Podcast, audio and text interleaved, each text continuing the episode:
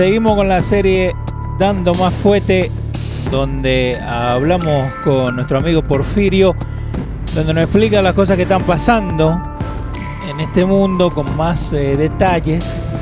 Así que, eh, Dando Más Fuete, episodio 4. Porfirio, ¿cómo anda, papá?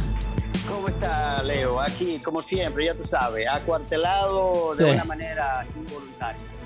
sí, ¿no? No Eh, lo decidí yo, lo decidieron los chinos. sí, ¿no? O sea que los chinos tomaron, los chinos tomaron a distancia una decisión que, una decisión donde pusieron de rodilla al planeta completo. Sí. Todo el mundo está de una manera involuntaria eh, a los pies de lo que diga el coronavirus 19. Eh, básicamente, eh, guste o no nos guste, ¿no? Muchas cosas han cerrado, muchas cosas han seguido Yeah. abiertas, pero para dejarle saber a la gente, sí, Pedro va, a- va a llegar acá a las 6, como hicimos la semana pasada, estamos haciendo un especial, así como se- siempre hacemos con Porfirio, porque, eh, y, y, bu- bueno, lo que estamos hablando fuera del aire, ¿no? Porque mucha gente dice, no, pero el coronavirus no me ha tocado a mí y yo vivo en Indiana, ¿entendés? Eso tiene muchísimo que ver con lo, con lo que está pasando, ¿no? Porque no es porque te pase enfrente de tu casa, significa que, eh, ¿entendés? Que no esté pasando, ¿no? Porque eso es lo que la Eh, gente está exacto. esperando. No significa que no te va a ver afectado. Exactamente. Porque, eh, no te va- porque en primer lugar, por ejemplo, el coronavirus, eh, el coronavirus, por ejemplo, es una pandemia que no solamente está tocando a un punto del planeta, no está tocando, por ejemplo, en Asia, en Europa, en Occidente, en Latinoamérica, no, no, no. El coronavirus está tocando todos los países del mundo, desde el centro, norte, sur, este y oeste. Sí. O sea, ¿por qué? Porque lamentablemente con el, lo que pasa con el COVID-19 es que los seres humanos tenemos que viajar y en el Ujú. mundo globalizado, en el mundo globalizado en que nosotros estamos, Ujú. ¿entiendes? En estos momentos, que es un mundo totalmente globalizado, Sí, sí. donde los intercambios comerciales que se hacen a nivel, por ejemplo, de un día, eh, vamos a poner, eh, tú viajas ahora mismo de un tren desde Rusia hasta eh, y, y- maneja, qué sé yo, 5 o 6 mil millas en un tren. Entonces, en Estados Unidos, tú te vas a todos los puntos, por más lejanos que sean, en tren El intercambio comercial de hoy día es tan inmenso que es lo que se llama la globalización. Y como la globalización realmente lo que hace es un intercambio de comercio, un intercambio de turismo, un intercambio de movimiento de todos los seres humanos en el planeta. Entonces, el COVID-19 ha venido a contagiar a todo aquel que se sienta asintomático, no le afecta bastante, pero tú vas a afectar a todo el que tenga un problema de salud al lado tuyo. Exacto, eh, eh, termina siendo, como se dice en inglés, the silent killer, ¿no? Donde no Exacto. hace, no hace ruido, No hace- podemos estar bien, digamos, yo vivo enfrente, uno enfrente del otro, y vos me lo puedes pegar a mí sin saber que lo tenés, y a mí me puede matar, básicamente. Claro. Eh, acuérdate que, todo- que to- toda persona que tiene, por ejemplo, eh, algún, alguna deficiencia de salud, por ejemplo, diabético, hipertenso, eh, problemas de renales, problemas de los pulmones, problemas de taquicardia del corazón, esas son, las perso- esas son los preferidos para el coronavirus, por Sí. ejemplo, matarlo en los próximos cinco o seis días cuando es contagiado. O sea, estamos hablando de las personas más débiles y también quiénes son las personas más débiles, los, envejeci- los envejecientes, Eh, porque eh, durante los primeros años de tu vida, eh, tú puedes llegar hasta los 50 años sin ningún tipo de enfermedad, pero ya después de los 60 años, no me digas que no te va a tocar, aunque sea presión alta, Mínimo, ¿no? Mínimo, mínimo te va a tocar aunque sea presión alta. Y, y ¿me eso, y por eso lo, por lo menos a mí me sí. tocó diabetes. Sí, ¿Me entiendes? O sea que eh, eh, cada ser humano después de los 50 años empiezan ya, empieza a bajar la curva de la salud. Te empiezan a, a pesar los años. Exacto, a pesar los años. Eh, ante todo, eh, Leo, quiero hacer un pequeño paréntesis antes de entrar en materia con el coronavirus. Bueno, eh, trata del coronavirus también, pero quiero referirme porque tú sabes que hay una gran comunidad dominicana sí. entiende que, que, mira el programa y está esa gran comunidad dominicana que está en Washington, que casi llega a un millón de dominicanos y que eh, lamentablemente han sido bastante perjudicados, ¿tú me entiendes? Con esto del coronavirus. Sí. Eh, porque quizá Nueva York, no sé si fue que no tomaron, o no Nueva York, sino eh, no tomaron la conciencia, los ciudadanos no tomaron la conciencia suficiente como para protegerse a tiempo. Y quizá esa es la razón por la cual Nueva York es el foco a nivel nacional de coronavirus. Pero como esa, me voy a dirigir a esa cantidad, a esa gran cantidad de dominicanos para hablar un poquito de mi país, de República Dominicana, donde los gobernantes de turno, que se llaman el PLD, right? el PLD es siempre intentando, porque aquella vez que querían reformular la constitución de la República para reelegirse, el presidente de la República, un comunicado de Mike Pompeo, de aquí, el secretario de Estado de Estados Unidos, una, una llamada a República Dominicana donde le decía que tenía que circunscribirse a lo que decía la Constitución de la República para evitar, por ejemplo, un, eh, eh, evitar, por ejemplo, manifestaciones sociales, como se, como se dieron en contra de la, de la reformulación a la Constitución para permitir al presidente. Ahora bien, eh, tuvieron que hacer las elecciones de lugar, tú me entiendes, y tuvieron que suspenderla en su momento, ¿te acuerdas? Porque de que entró, entraron unos hackers sí, sí, sí, y violentaron la Junta Central Electoral, que yo te decía que eso era imposible, imposible que ocurriera sin la autorización de, del gobierno. Ahora bien, ¿qué sucede? Ellos prolongan las elecciones y yo dije en ese momento que con ese error que cometieron de hackear las elecciones, y la, y la Junta Central Electoral posponerla, yo le di, yo decía en ese momento que le estaba dando un 20% a la oposición de ventaja en las elecciones municipales que venían, que se debían celebrarse un mes después. ¿Y qué pasó? De 30 diputaciones o 35 diputaciones que tenía el partido de, oposición, llegó a tener 80. 80. O sea, que, que ganó con, con crece más de un 20%, tú me entiendes, en ese momento. Ahora bien, ¿qué pasa? La pandemia, la pandemia del COVID-19 llegó a República Dominicana, no tuvieron el control suficiente y hoy estamos hablando que hay por encima de 8 mil contagiados y hay, por ejemplo, casi 350 muertos. Eh, el gobierno... Estos son los números, los números oficiales, lo que han dado. Oh, números oficiales. 333 muertos y 8 mil eh, contagiados. Y no sé cuánto en estado crítico, creo que 150 en estado crítico, entubado y todo. Pero a lo que voy, a lo que me voy a referir ahora es a lo siguiente. El gobierno está buscando los mecanismos de cómo, acuérdate que la ley de emergencia por, como consecuencia de una pandemia. Cualquier gobierno puede utilizarla. Bueno, aquí mismo se, aquí mismo se suspendieron las primarias. Se suspendieron las primarias como consecuencia del COVID-19. Y la gente tiende a votar por correo aquí, normalmente. En República Dominicana están sonando ellos ahora de que ellos quieren extender y extendieron 17 días más de emergencia nacional, haciendo unos toques de queda de 5 de la tarde a 5 de la mañana. Entonces, eh, salieron algunos rumores y salieron algunos penalistas y constitucionalistas, que son los que dominan el derecho eh, constitucional, a decir que el presidente puede declarar pandemia nacional y quedarse en el poder y no celebrar elecciones. ¿Cuándo, que, ¿Cuándo que son las elecciones? Por fin? Las elecciones son, las elecciones son el, el 15 de mayo, me parece. Okay. Eh, perdón, la, la, propusieron, eran el 15 de mayo y la propusieron para el 5 de julio. Ok. O sea, que aparte de posponerla para el 5 de julio, ahora quieren ellos, por ejemplo, están permitiendo, están permitiendo que la persona salga a propagar el virus de una manera eh, de una manera voluntaria. ¿Sabe por qué? Porque en, Semana Santa, en Semana Santa, que es la semana más esperada por todos los dominicanos y casi por toda la gente donde eh, se vuelca a, a, a 15 días a una playa, a un río, a una montaña.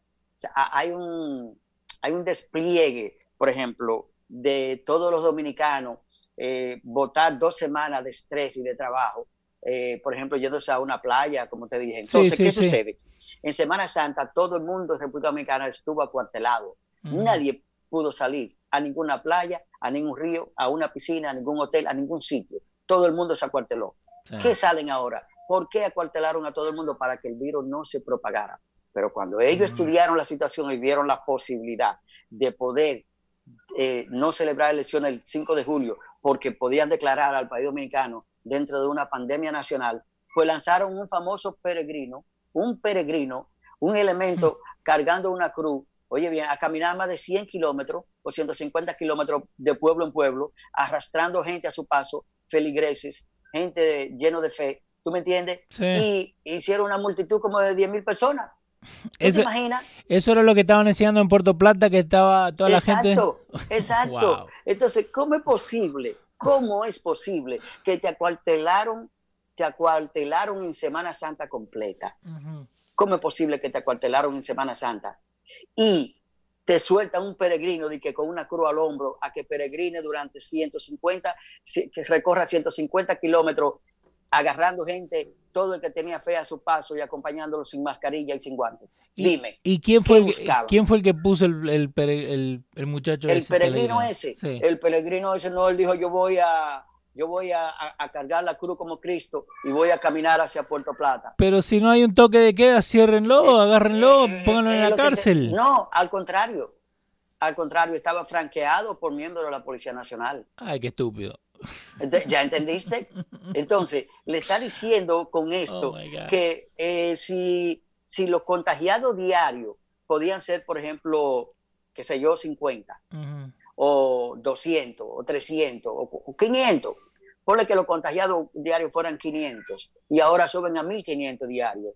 ¿Qué significa eso? Que la cantidad, el porcentaje que va a morir es mucho mayor y ellos tendrán la oportunidad de declarar a República Dominicana pandemia nacional y no celebrar las elecciones y quedarse en el poder porque buscan la triquiñuela donde dice que la constitución se lo permite. O sea, eso realmente es el país nuestro, República Dominicana. Están usando la excusa del COVID, de la pandemia, para seguir con su narrativa, ¿no? E, exacto. Entonces, pero otra cosa, oh otra cosa, Leo. ¿De dónde se le ocurre? Oye, ¿de dónde se le ocurre que unos cuantos de ellos ahora están proponiendo, unos cuantos legisladores están proponiendo de que eh, de los fondos de pensiones de todos los trabajadores dominicanos se le entregue a ellos el 30% de sus prestaciones, por ejemplo, de los fondos de pensiones. Lo que ellos tienen en pensión, que se les dé el 30%. Pero, pero, pero, ¿cómo que me perdiste? Eh, ok. Sí. Te lo voy a explicar muy fácil. Te lo voy a explicar muy fácil. Ajá. Aquí estoy yo, por ejemplo. Sí. Eh, que yo me pensiono en este año. Sí. Vamos a poner, pero antes de cuenta que yo no me voy a pensionar. Ok. Entonces, como consecuencia de la pandemia que hay, que Estados Unidos toma la decisión y dice, bueno, yo le voy a mandar a cada ciudadano americano, le voy a mandar 5 mil dólares y eso se lo voy a rebajar de lo que le corresponde de su pensión cuando sea viejo.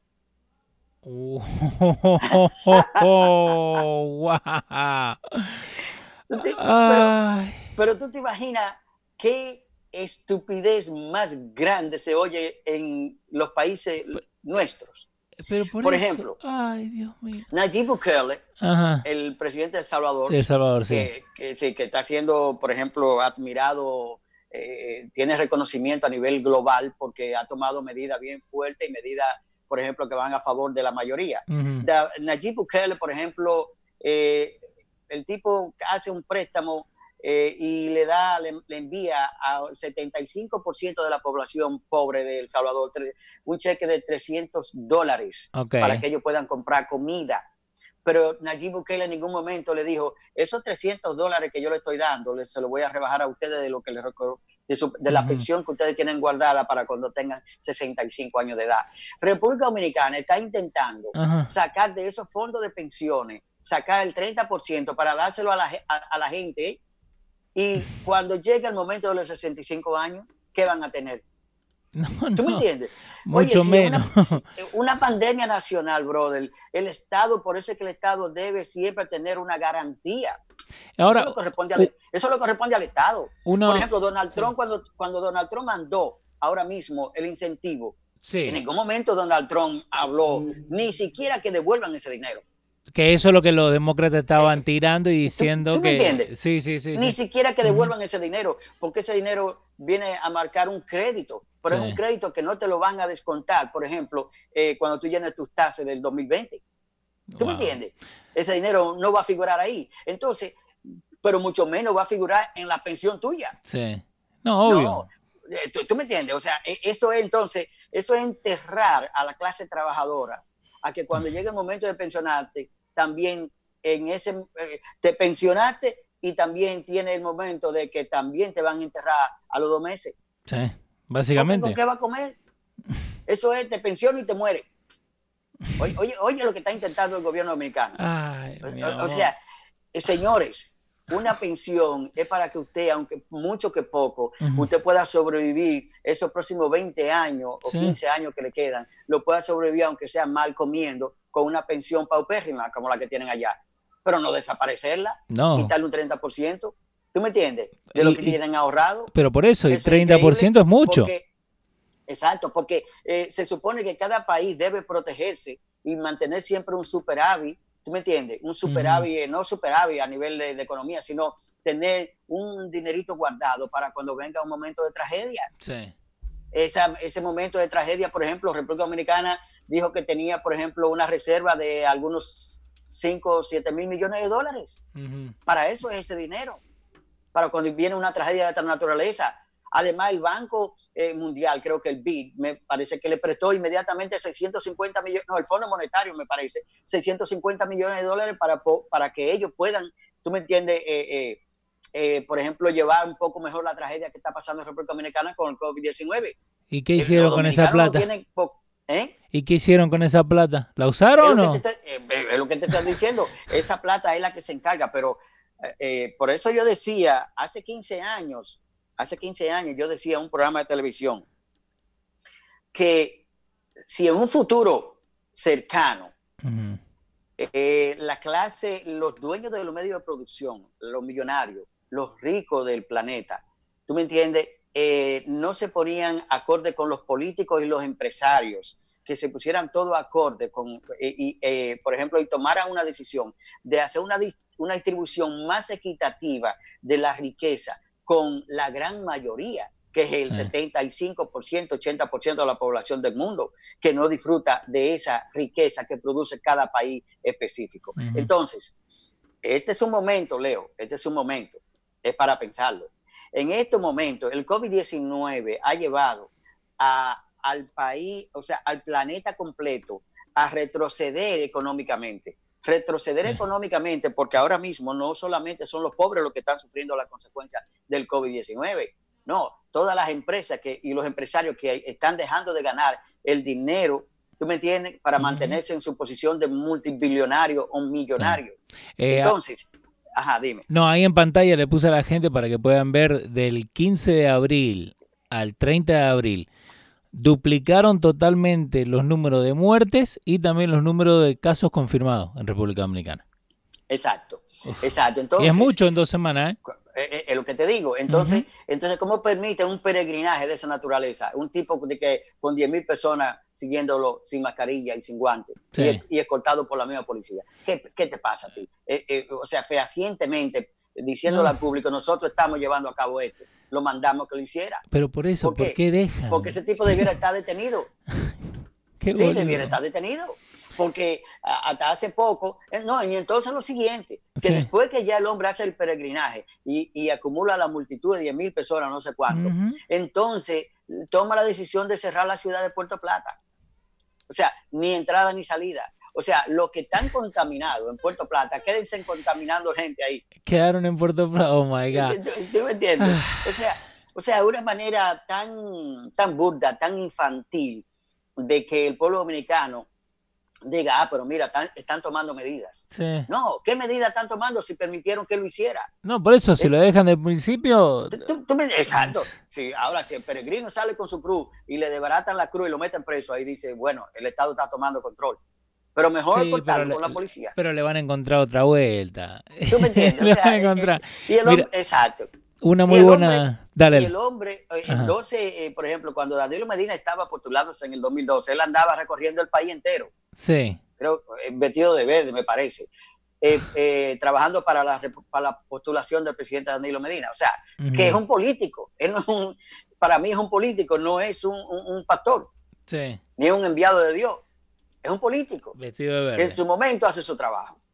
Pues sí, entonces fíjate, cuando yo hablaba, Leo, de que ahora es la oportunidad, ahora es la oportunidad, y quizás los millonarios no lo piensen de esa manera, pero es la oportunidad de que los, los ricos del planeta se den cuenta que deben flojar un poco de esa riqueza y tratar de crear las condiciones necesarias para que los países se, en subdesarrollo y, y, que estén por debajo de un subdesarrollo empiecen a desarrollarse, empiecen a darle a la población una mejor oportunidad de trabajo, donde sus ingresos puedan aumentar y vivir de una manera más decente y que tengan seguro eh, comida, techo y salud, que son las tres son las bases principales para la supervivencia humana. Entonces, entonces, si los multimillonarios, por ejemplo, ahora mismo el COVID-19 ha llevado a la población del planeta, la mecha, la mecha, Leo, está encendida.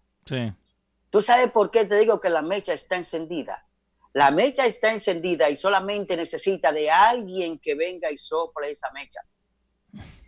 En cuanto, cuando yo hablo eh, metafóricamente de que la mecha está encendida y que nada más necesita que alguien encienda, eh, o sea, asople un poco esa mecha para que se expanda a nivel del planeta, estoy hablando específicamente de que el pueblo, el mundo puede tener explosiones sociales mm. eh, equivalentes como la que hubo en Chile.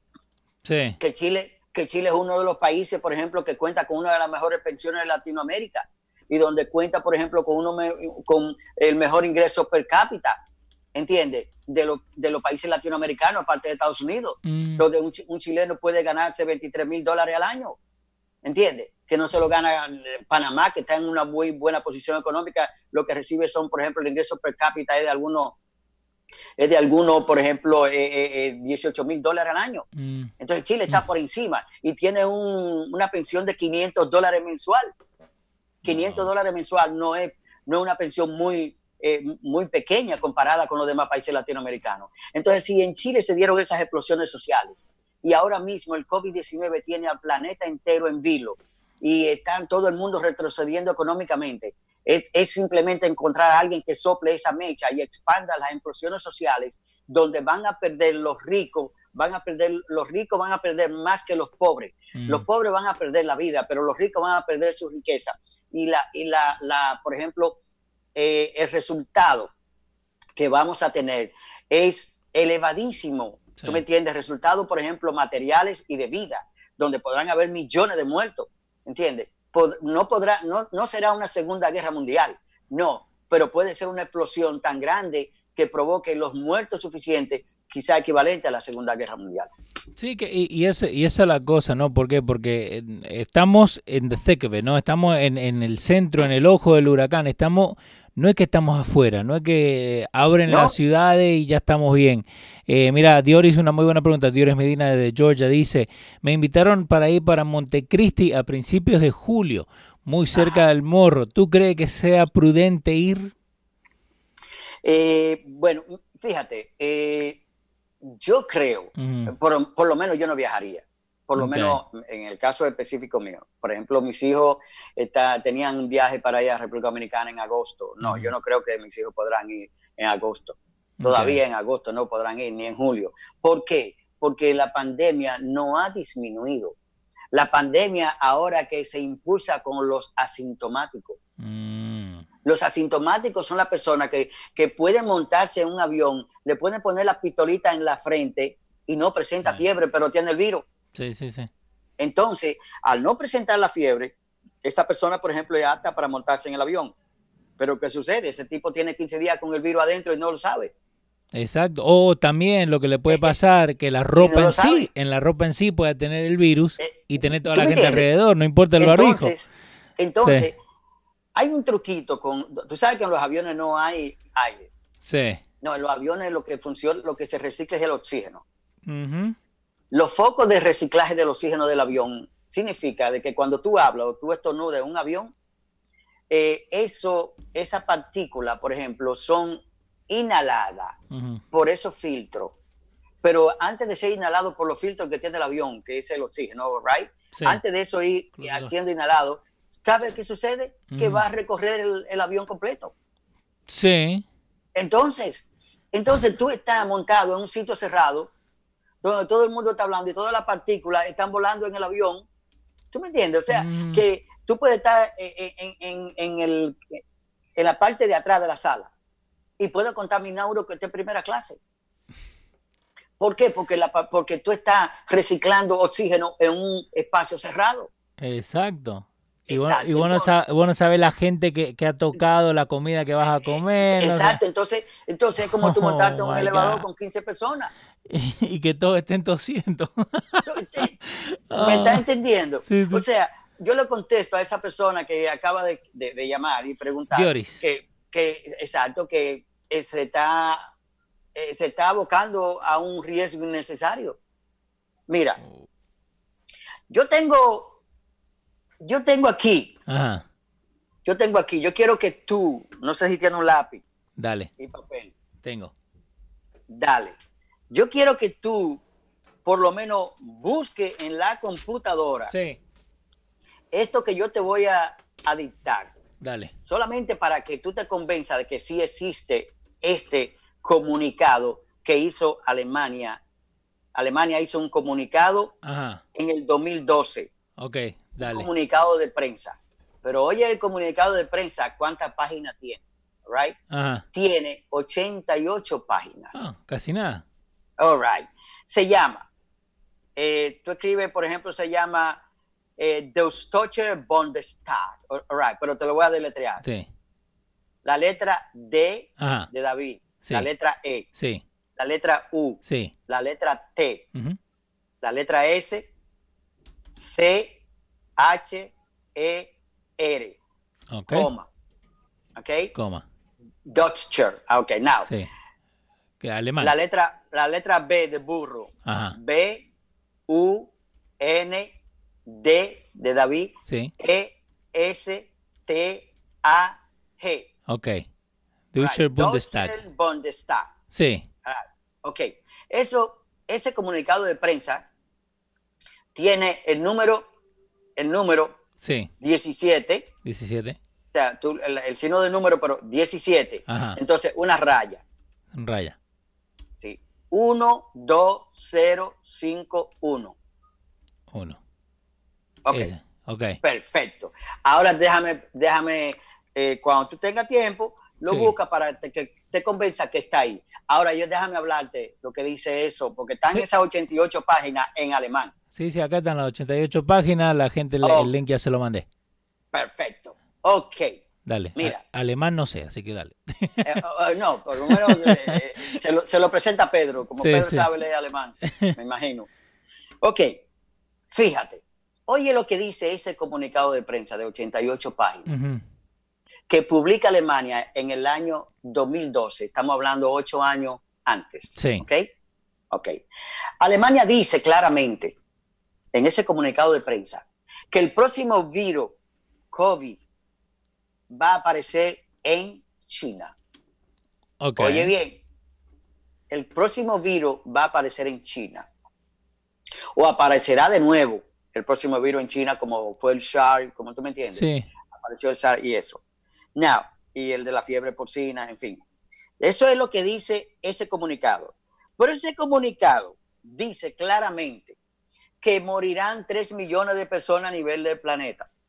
Ok. Oye bien, que separarán los vuelos a nivel internacional, donde los trenes va a ser perjudicado, todo el, todo el transporte masivo va a ser perjudicado, donde las líneas aéreas van a quebrar. Ok. Ajá. Las líneas aéreas van a quebrar. Donde dice ese comunicado de prensa que los, por ejemplo, la socialización del ser humano, como hasta ahora nosotros la habíamos, la habíamos conocido, iba a desaparecer. Donde no se celebrarían juegos de fútbol, ni se celebrarían eh, juegos de béisbol, en un espacio cerrado como lo que nosotros llamamos estadio. Que iban a desaparecer los teatros, que iba a desaparecer, que los restaurantes, por ejemplo, iban a funcionar de manera, eh, por ejemplo, eh, eh, digital, donde tú podrás comer tu comida favorita, pero pasando a recogerla o enviándotela. Como lo que estamos haciendo ahora. Eh, eh, exacto, no, te estoy hablando que eso, eso está con punto y coma. Sí. Está con punto y coma lo que ellos dijeron. Lo que ellos publicaron en el 2008 están con punto y coma todo lo que está pasando ahora. Entonces, so, donde las líneas aéreas principalmente, y hablan del turismo, donde el turismo va a desaparecer a un corto plazo, donde no habrán turistas, pero habla también de que donde los millonarios, los millonarios, por eso era que yo decía que esta es la oportunidad de que los millonarios, por ejemplo, empiecen a, establecer o establecer las estrategias suficientes para poder eh, darle a los países pobres, ¿tú me entiendes? Dar a los países pobres la garantía de que hay una mejor distribución de la riqueza, por ejemplo, dándole la oportunidad de industrializarse, porque, porque, ¿de qué manera, por ejemplo, logran los millonarios de que la riqueza sea distribuida más equitativamente en estos momentos? Fácil. Los grandes accionistas de los bancos, de la Reserva Federal, del Banco Mundial, del BID, del Banco que sé yo qué, del Fondo Monetario, todos esos accionistas por ejemplo, yo creo que es el momento de empezar a perdonar las deudas, las deudas de los países pobres. ¿Sabe por qué? Deben empezar a perdonar la deuda de los países pobres.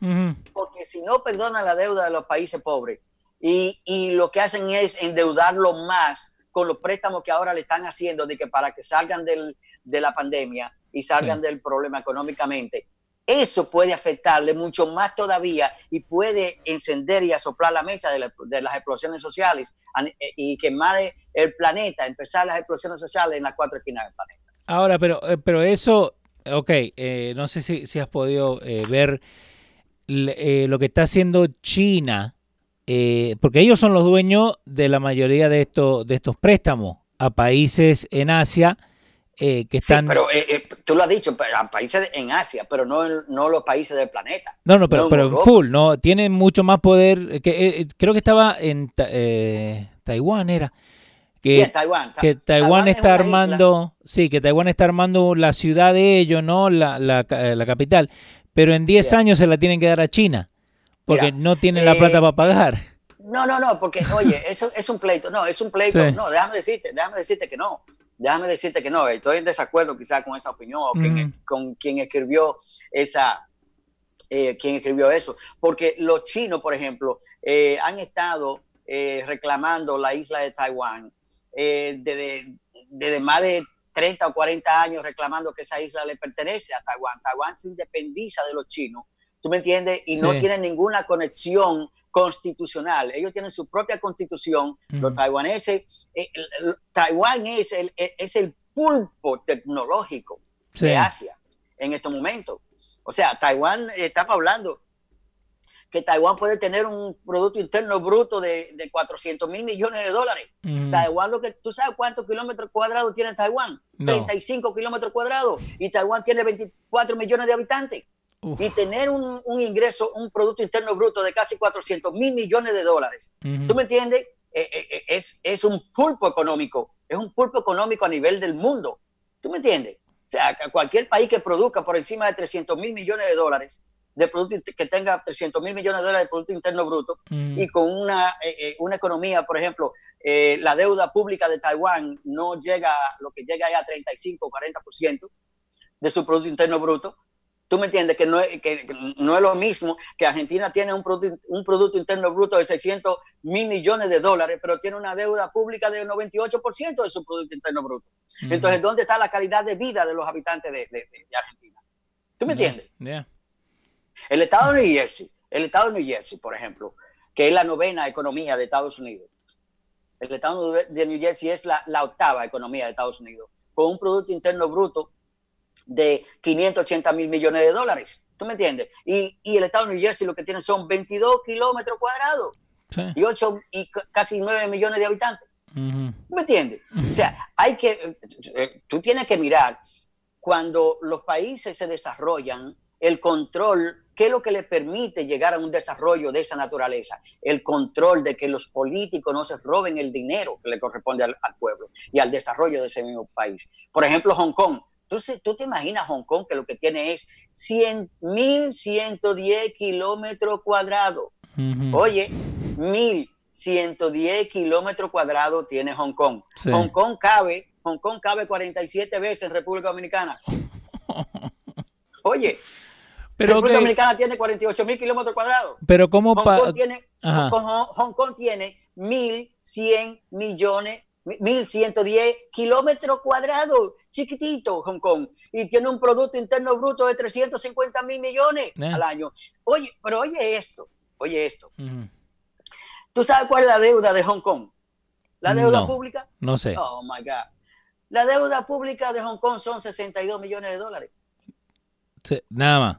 No, o sea, en menos de 60 millones de dólares es lo que debe Hong Kong. de, su deuda pública es el 0.005% de su, de, su Producto Interno Bruto. Oh Tiene de, deuda. O sea, los japoneses, los, los hongkoneses le deben, los hongkoneses, el valor de un hongkonés, de una persona de Hong Kong, el valor de ellos, eh, qué sé yo, eh, la deuda que ellos tienen es de 60 millones de dólares, es de, es de 60 dólares de 60 o 70, menos 40 dólares es lo que debe un hongkonés. Esa es su deuda. Mientras que los países latinoamericanos, cada ciudadano de cada uno de esos países, ellos están vendidos en más de 35 mil dólares. Cada uno. Con la deuda pública que tienen esos países latinoamericanos en su desarrollo. ¿Por qué? Porque los políticos se encargan de robarse lo que le corresponde al pueblo. Por eso es que el mundo, cada vez que tú ves que los políticos, por ejemplo, se roban el 5% del Producto Interno Bruto de un país específico, brother, no hay desarrollo. No. No hay desarrollo. Entonces yo le, yo le, yo les recomiendo a, a los bancos que si ellos, por ejemplo, eh, si ellos perdonan la deuda, la deuda pública a esos países empobrecidos, yo les sugiero a ellos que ahora ellos nombren cuando le presten mil millones de dólares a un país específico para industrializarlo, para hacerle infraestructura, puente, carretera, caminos vecinales, ¿tú me entiendes? Industrias. Ellos tienen que entonces nombrar veedores. Veedores son comisionados, que son los que están allí para vigilar que cuánto usted dice que va a ser una presa de agua. Ok, la presa, ¿cuánto se lleva? 1.500 millones de dólares se lleva la presa para darle agua a una población de 6 o 7 millones de seres humanos. Perfecto. Nosotros le prestamos los 1.500 millones de dólares, pero nos aseguramos que la presa sea hecha. Sí. Que la presa sea hecha con la calidad con que se hicieron los planos y que la presa sea hecha con esa calidad y nosotros ver que realmente le va a llevar el agua a 6 o 7 millones de seres humanos. Pero, no que, pero no que esa presa, luego que se inició en 1.500 millones, y cuando finaliza la presa cuesta 4 mil millones.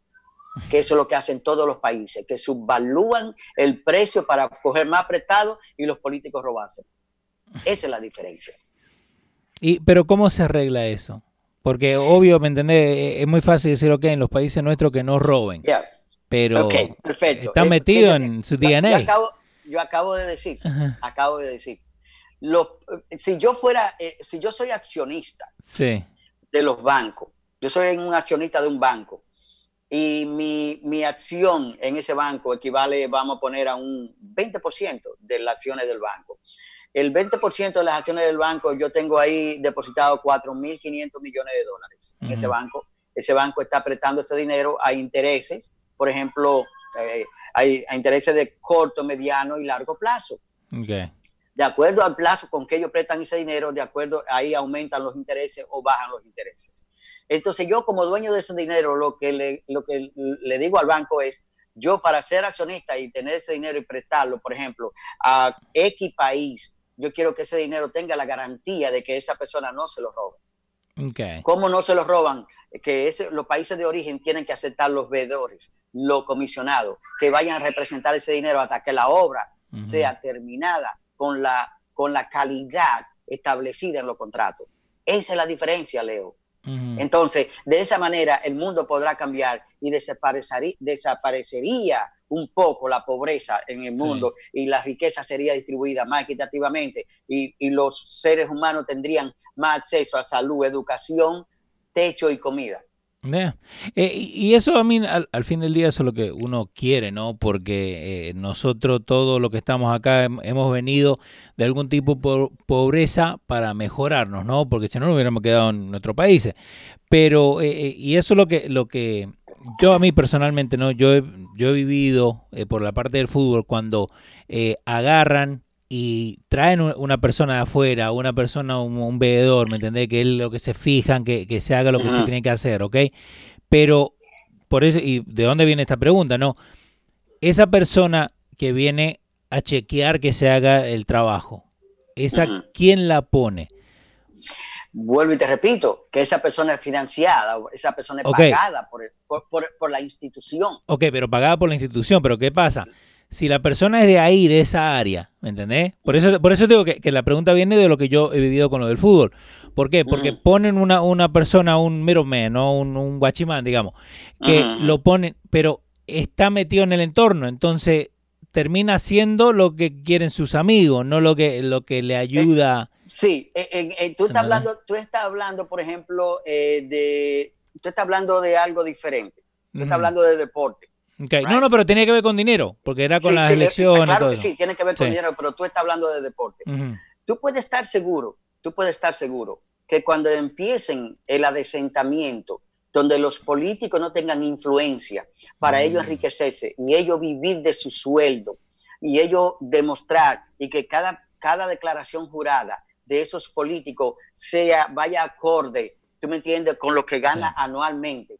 Entonces, todos los sectores todos los sectores económicos, tú me entiendes, dirigidos por el Estado, van a ser adesentados y se, va a ver, se van a ver los resultados, porque cuando empiezan en, un, en, una, en una cartera, en un ministerio, van a continuar en otro ministerio y cuando viene a ver ya todos los ministerios estarían arropados ya por el gobierno ah, en, poniendo las reglas suficientes. O sea, todos van a tener el temor. ¿Por qué? Porque, oye, ¿qué es lo que pasa, Leo? Y te lo voy a explicar muy sencillo. ¿Por qué los países están en un subdesarrollo a nivel del mundo en un 70%? ¿Por qué solamente tenemos siete países industrializados como las siete potencias y los 20 países en vía de un desarrollo total? ¿Tú me entiendes? Donde podemos incluir, por ejemplo, a, a China, a Rusia, a Escocia, a Noruega, ¿Tú me entiendes? Podemos mencionarte a Holanda, podemos mencionarte Países Bajos, podemos mencionarte países que están saliendo de un subdesarrollo y que están próximos a ser países desarrollados. Entonces, te voy a decir algo. Esos países, por ejemplo, que están en vía de eso, de, de, desarrollo, right? ¿Cómo tú crees que los países desarrollados y en vía de desarrollo han logrado, por ejemplo, eh, crecer? Es porque cada vez que un político mete la mano donde no debe y cuando hace una declaración jurada, la declaración jurada entró con un millón de dólares y cuando salió cuatro años después tiene 500 millones de dólares. Ese político, en primer lugar, está preso. Ese político tiene que devolver la plata. Ese Entonces, los demás políticos van a ver, oh, pero el hombre tiene 15 años de cárcel.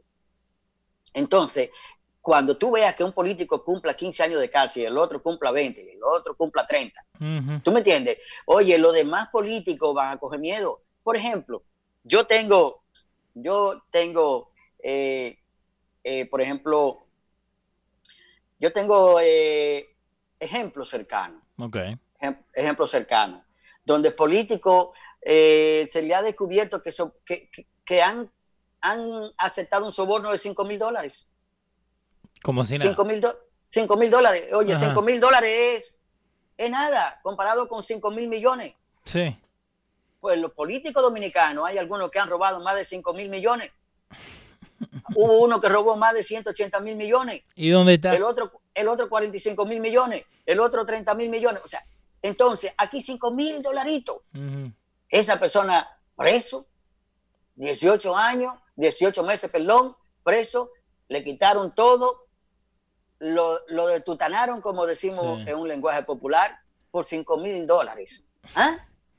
¿Tú me entiendes? Y en la República han robado. ¿Tú no crees que los demás tienen un poquito de temor? Entonces, por eso, por eso el Estado de New Jersey tiene un Producto Interno Bruto de casi 600 mil millones de dólares. ¿Tú me entiendes?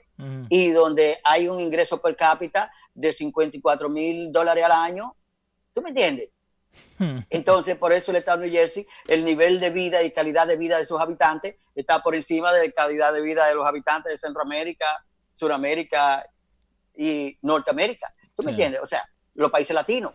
Entonces, esa es la gran diferencia, Leo. Por eso le estoy diciendo, le estoy, le estoy diciendo, cuando los políticos, por ejemplo, cuando, cuando esos veedores, esos accionistas, eh, manden a esos veedores, a esos comisionados, donde le diga que los políticos ni los empresarios pueden tocar, ¿entiende? Ese dinero, sino que tienen que, eh, la obra es, son 1.500 millones de dólares, tienen que hacerse la obra de 1.500 millones de dólares, no de 1.530, 1.500 millones de dólares, porque los planos así lo establecían, y que la obra no termine con 5.000 millones de dólares y van 3.500 millones de dólares a bolsillo de los políticos y de los empresarios. Esa es la gran diferencia. ¿Y, ¿Y, se va a poder hacer? Yo quiero, ¿no? Claro, yo claro. quiero. sí, este es el momento. Este es el momento. Esta pandemia, esta, esta pandemia, aunque no lo querramos, va a traer un nuevo orden mundial. Aunque no lo querramos, lo va a traer, va a traer un nuevo orden mundial. ¿Por qué? Porque no es que lo exige, no es que lo exige la población, no es que los empresarios y los millonarios van a tomar la decisión voluntaria, no, es que lo exige el momento. Y, hay que hacer algo, hay que hacer algo más eh, en este momento. Pero otra de las cosas que estábamos hablando el show pasado, que, se nos quedó afuera, eh, que vos estabas hablando de que va a haber escasez, ¿no? En, algunos productos. claro. Ahora, te doy la razón, porque entre la última vez que hablamos y ahora se, ha hablado, se ha hablado mucho de la carne. Así Y no solamente la carne, tú vas, por ejemplo, eh, yo tengo yendo a BJ aproximadamente 20 días. Donde en BJ, oye, en BJ, 20 días yo tengo más o menos eh, yendo semanal a BJ a comprar la leche de los niños. Y quiero decirte que en esos 20 días yo no he visto un papel de baño, no he visto un papel de tower paper, no he visto eh, servilletas, no he visto nada. Esos estantes están vacíos hace más de 20 o 25 días. Y ahora, ¿están vacíos porque, se, porque la gente los compra o no, porque no no, no, no, no, no, no, no, no, llegan. No han llegado más, más, más surtidos. Pero si lo, los camioneros siguen andando. Yo pregunté, ¿por qué los estantes del, la zona del papel, la servilleta, eh, los tissue paper, ¿por qué están todos vacíos? Me dijeron, es que no hay, es que no han llegado el nuevo pedido, no hay, no tienen existencia. Porque la gente acaparó hasta tres paquetes de papel, paper, y, tres paquetes de servilleta, tres paquetes, o sea, la gente acaparó esto y realmente ahora mismo no hay. ¿Tú crees que ya a esa gente no se le ha terminado lo que tenían en la casa? Obvio. Claro, entonces, ¿a dónde van a encontrar más? Entonces, si eso es el papel higiénico que, se, que hay 20 días que no hay, entonces compárate que cuando tú vas al estante de la carne, también están vacíos. Sí.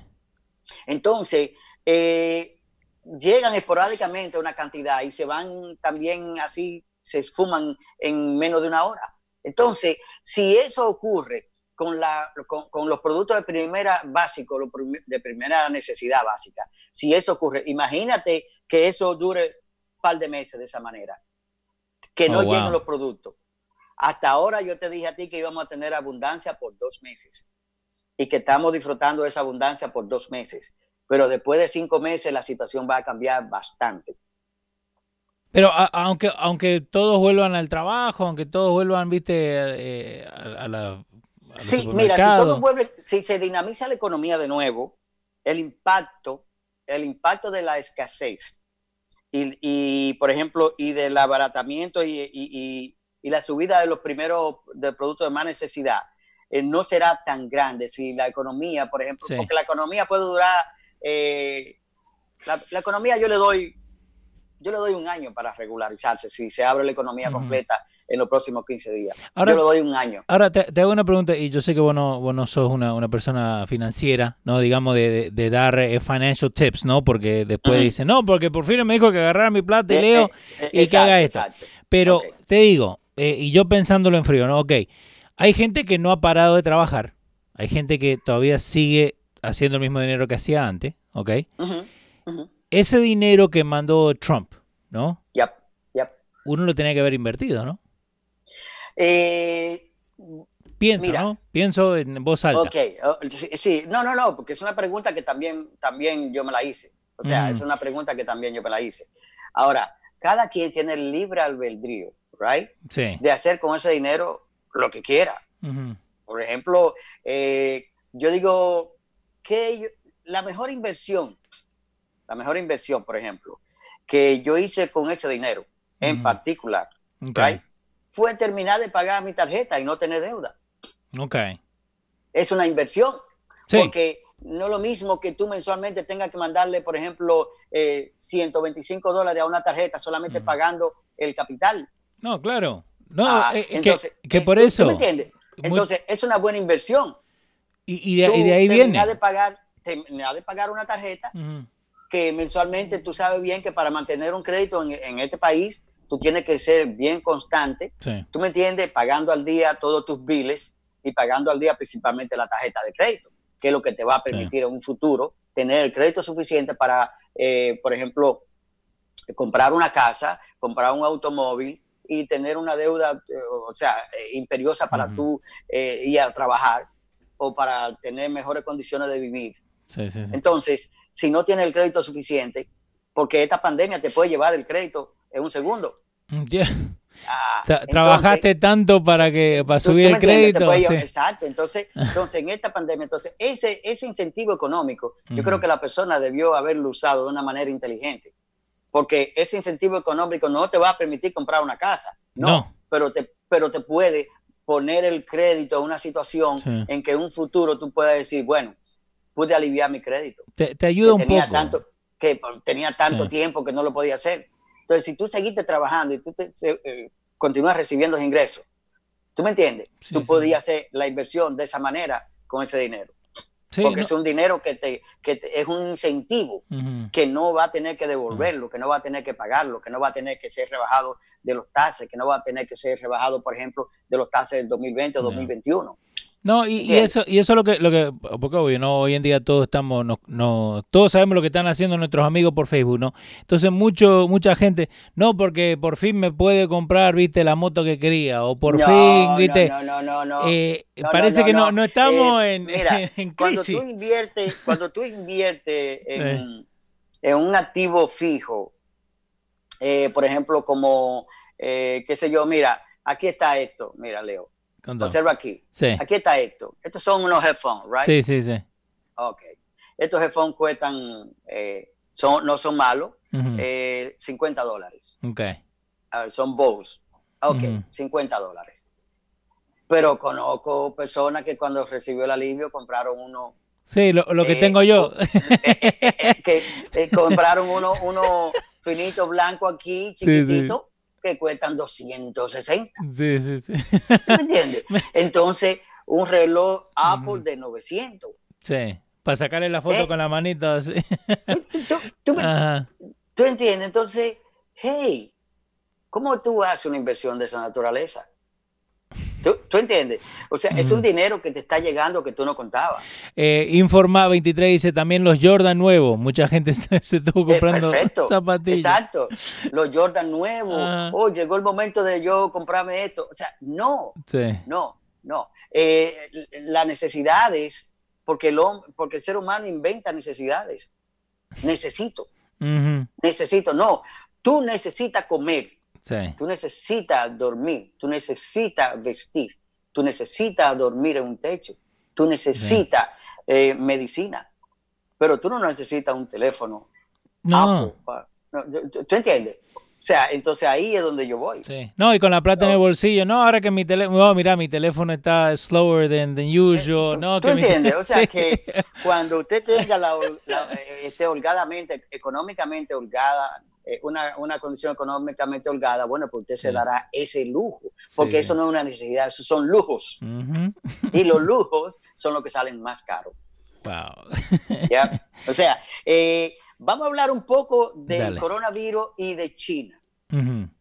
Yo tengo una información, por ejemplo, donde el coronavirus, por ejemplo, eh, la doctora Xi Zhengli de, de China, ella fue enviada a Australia en el 2006 fue financiada por Australia en el 2006 para un equipo, un equipo de Wuhan ir a estudiar, eh, a, especializarse en Australia eh, en cuanto al coronavirus de, los murciélagos. Entonces, esa persona que fueron a Australia y que fueron financiadas por el gobierno de Australia, regresan a Wuhan y resulta que el COVID-19 que ahora mismo apareció tiene, con, eh, eh, tiene, por ejemplo, cuando lo compararon, cuando lo compararon, genéticamente tiene un 96% del, de, de, ese, de, ese, de esos, esa muestra de laboratorio que tiene esa doctora eh, en Wuhan. el coronavirus actual tiene un 96% de semejanza con esa mutación. Eso significa, eso significa de que le pone todavía más, eh, eh, le pone, por ejemplo, a las personas del mundo, le pone más en la cabeza de que, de que ahí apareció el virus y que ese virus fue, mm, eh, por ejemplo, mutado. Sí, ¿Me entiendes? Fabricado. Y que, y, que, fue fabricado. Y cómo Alemania en el, 2000, en el 2012 hace un comunicado de prensa tan perfecto donde dice todo con punto y coma. Esas 88 páginas están en alemán, pero si algún alemán tiene la oportunidad de, saber español y la lee, que un día llame a tu programa y te diga cómo, cómo, ese plano que ellos hicieron de su rueda de prensa está tan perfecto a lo que sucedió en Wuhan. Sí, entonces hace ocho años. Porque no, es que lo hicieron en noviembre. No, eso fue una perfección. Entonces, estaban los alemanes al tanto de esos descubrimientos de COVID-19, de coronavirus. Tiene que ser. Que estaban ellos, eh, por ejemplo, haciéndolo en el laboratorio. Estaban los alemanes en ese momento tan eh, seguros de que eso iba a aparecer en cualquier momento en, en Wuhan, en, en China. Y lo dicen, y dicen todo lo que iba a pasar. Absolutamente todo. Si alguien puede leer esas 88 páginas, dile a Pedro que se ponga a estudiar alemán Sí, para ¿no? para que la pueda entender, ¿entiendes? Y pueda entender y decirle al mundo. Entonces, entonces, en el año 2015, por ejemplo, eh, los, los diplomáticos que tenía Estados Unidos en la embajada de Beijing, en China, ellos visitaron esos laboratorios y esos diplomáticos alertaron a Estados Unidos, alertaron, por ejemplo, a la Casa Blanca, a Washington, de cómo ellos veían que había una inseguridad tremenda en cómo ellos estaban tratando eh, eh, la elaboración del coronavirus en esos laboratorios. Ellos alertaron al Departamento de Estado. ¿Y no hicieron nada? Y el Departamento de Estado quizás se confió, pero los hilos diplomáticos le dijeron, no hay condiciones sanitarias, no hay condiciones para ellos, no tienen la protección y están inventando con algo demasiado peligroso y no, no le vimos la protección suficiente y tampoco nos permitieron a nosotros eh, acceso. Exacto. que, eh, eh, eso, eso, eso el mundo tiene que saberlo. Eso el mundo tiene que saberlo. Por te digo, tarde o temprano, yo creo, yo creo que tarde o temprano China va a pagar la consecuencia. Eso, y, fíjate una, cosa, en lo que estabas enseñando acá, lo de las 88 páginas, ¿no? Yo agarré y puse para traducir, ahí tiene una gráfica donde se ve el, eh, creo que cuando la gente se, se infecta, después, pero las regeneraciones, cuando el virus en sí vuelve otra vez, que eso es otra de las cosas que se está hablando, eh, el Flood Risk Management Cycle. Entonces, básicamente, ok, esto va a pasar, pero ¿cómo uno puede eh, tener las precauciones, ¿no? Prevenir todo esto. y creo que nosotros estamos en el punto donde no es que esto sea terminado porque mucha gente dice, no, el 15 ya, se termina todo. Estamos bien. No, esto no se ha terminado, Leo. Lo que pasa es, eh, mira, eh, ¿tú sabes por qué eh, Taiwán paró a tiempo el coronavirus? Y Taiwán lo que está ahí a 180 kilómetros náuticos de agua de, China. O sea, pero Taiwán tiene una tercera parte de la comercialización de Taiwán es con China. Sí, sí, sí. ¿Entiendes? Principalmente con Wuhan. O sea, ¿y eh, cómo, ¿y cómo lo pararon? Los, taiwaneses, los taiwaneses, por ejemplo, tienen un intercambio comercial con el mundo. Ellos no tienen intercambio comercial como lo tiene China. Porque los taiwaneses, por ejemplo, tú sabes bien que están bloqueados casi en la gran mayoría de los países del mundo por China. Porque China le pone condiciones. O usted, usted tiene relaciones comerciales conmigo o con Taiwán, pero no puede tener con los dos. porque China no permite que Taiwán, por ejemplo, no quiere que Taiwán se independice.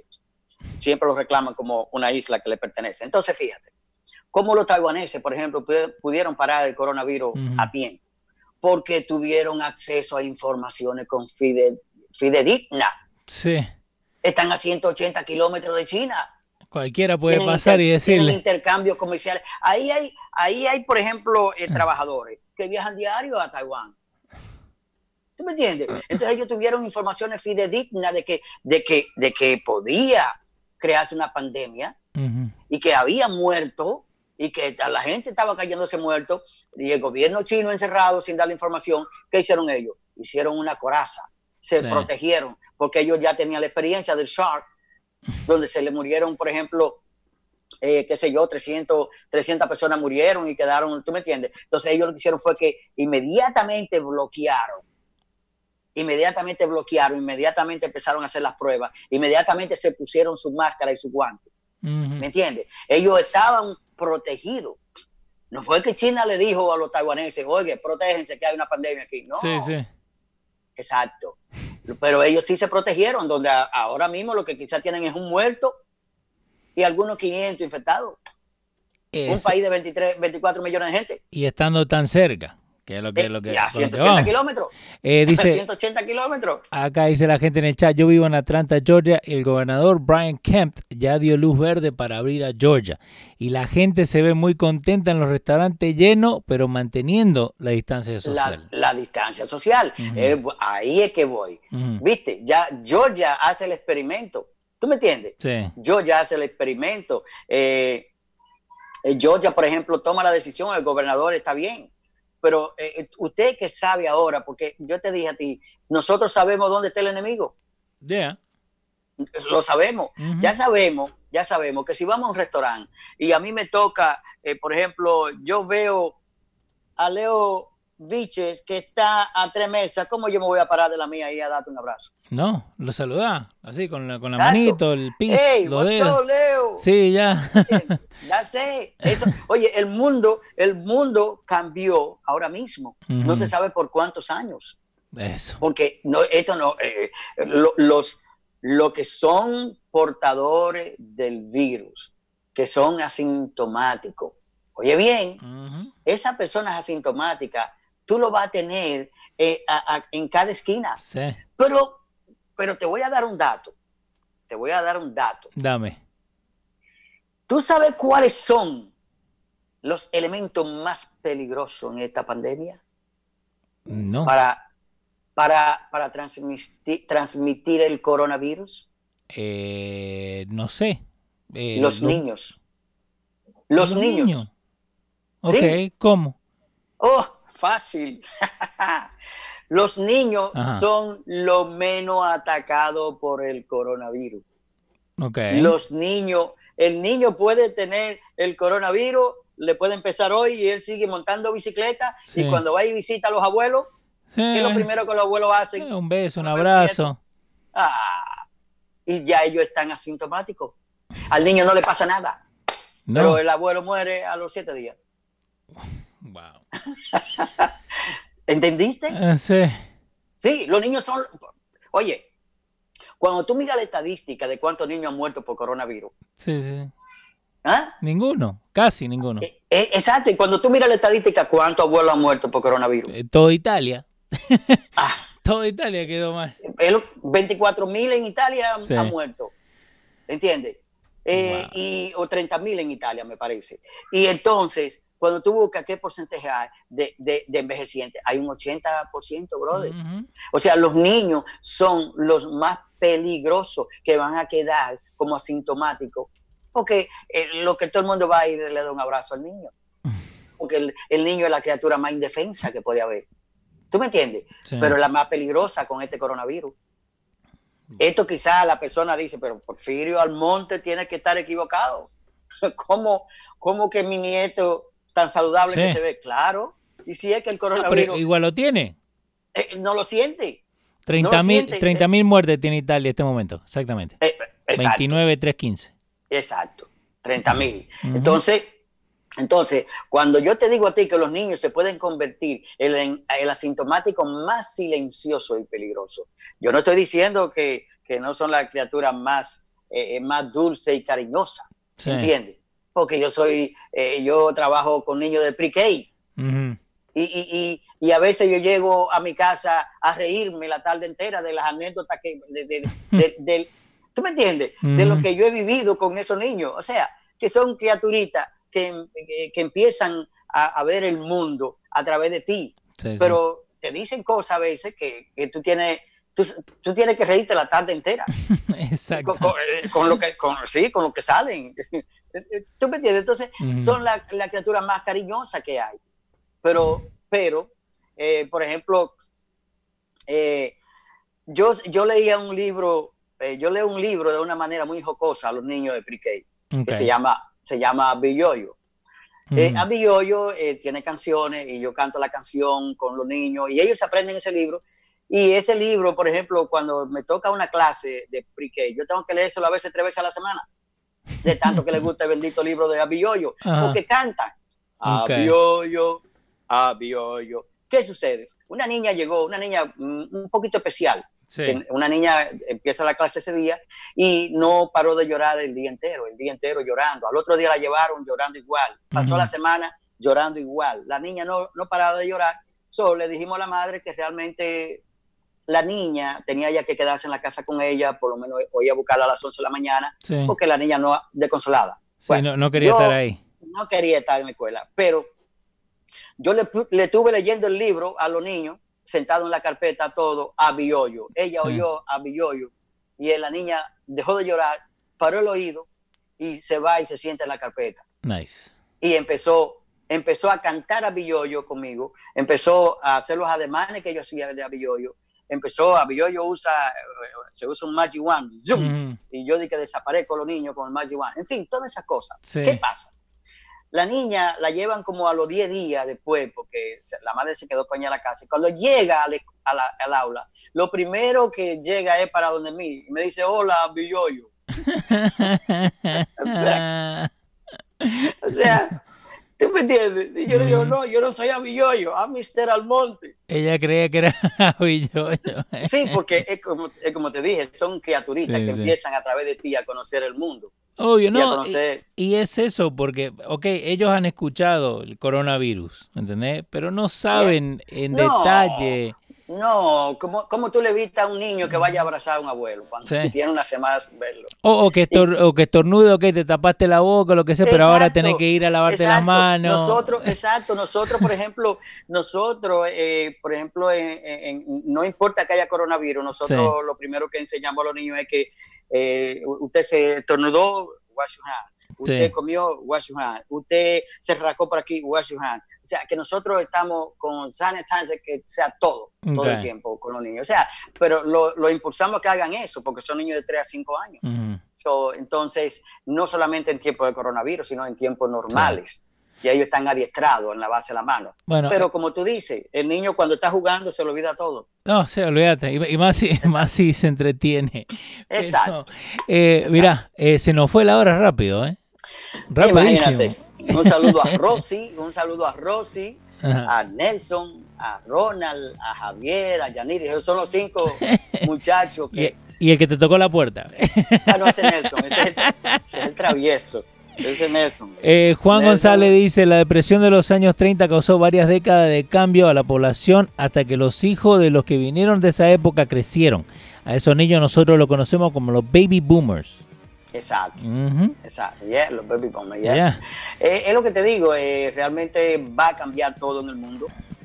ahora mismo no estoy diciendo que tú no lo hagas, pero a mí me pueden dar un VIP en una, en una cancha de fútbol y yo no voy. No, no, no, y, eso es lo que estamos hablando con los muchachos de la, de la lucha libre este fin de semana, porque la, lucha libre, ok, sigue abierta eh, y ahora van a empezar a dejar que la gente pueda entrar, pero yo no voy a ir a, exponerme. Estuve, estuve 40 días en cuarentena y me voy a exponer por un boludo que no eh, sabe lavarse las manos. Eh, exacto, porque lo importante de esto, Leo, es que no es que tú te estás protegiendo tú. Sí. No, tú estás protegiendo la familia. Exacto. Eh, porque, eh, porque si fuera que, oh, se contagió Leo, yo le dije a él que no fuera a ese juego, le dije a él que no fuera a la barra, juntarse con los amigos, beber, y míralo ahí, ahí está en el hospital. Ah, pero yo lo advertí, pero no. El problema es que los cinco miembros de la familia tuya también van. Sí, obvio, obvio. y, eso es lo que hay que cuidar. Porfirio, muy buen show como siempre. Vos sabés que acá la puerta la tenés abierta siempre. Si le quieren mandar alguna pregunta a Porfirio, los pueden hacer. Info arroba eh, losradio.com. Eh, así que eh, nos vemos la próxima. Muy buena información. ok, mándame las informaciones. Dale.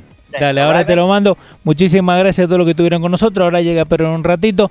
Así que acuérdense, como yo siempre le digo, que si no lo estás viendo, te lo estás perdiendo. Así que abran los ojos, vamos.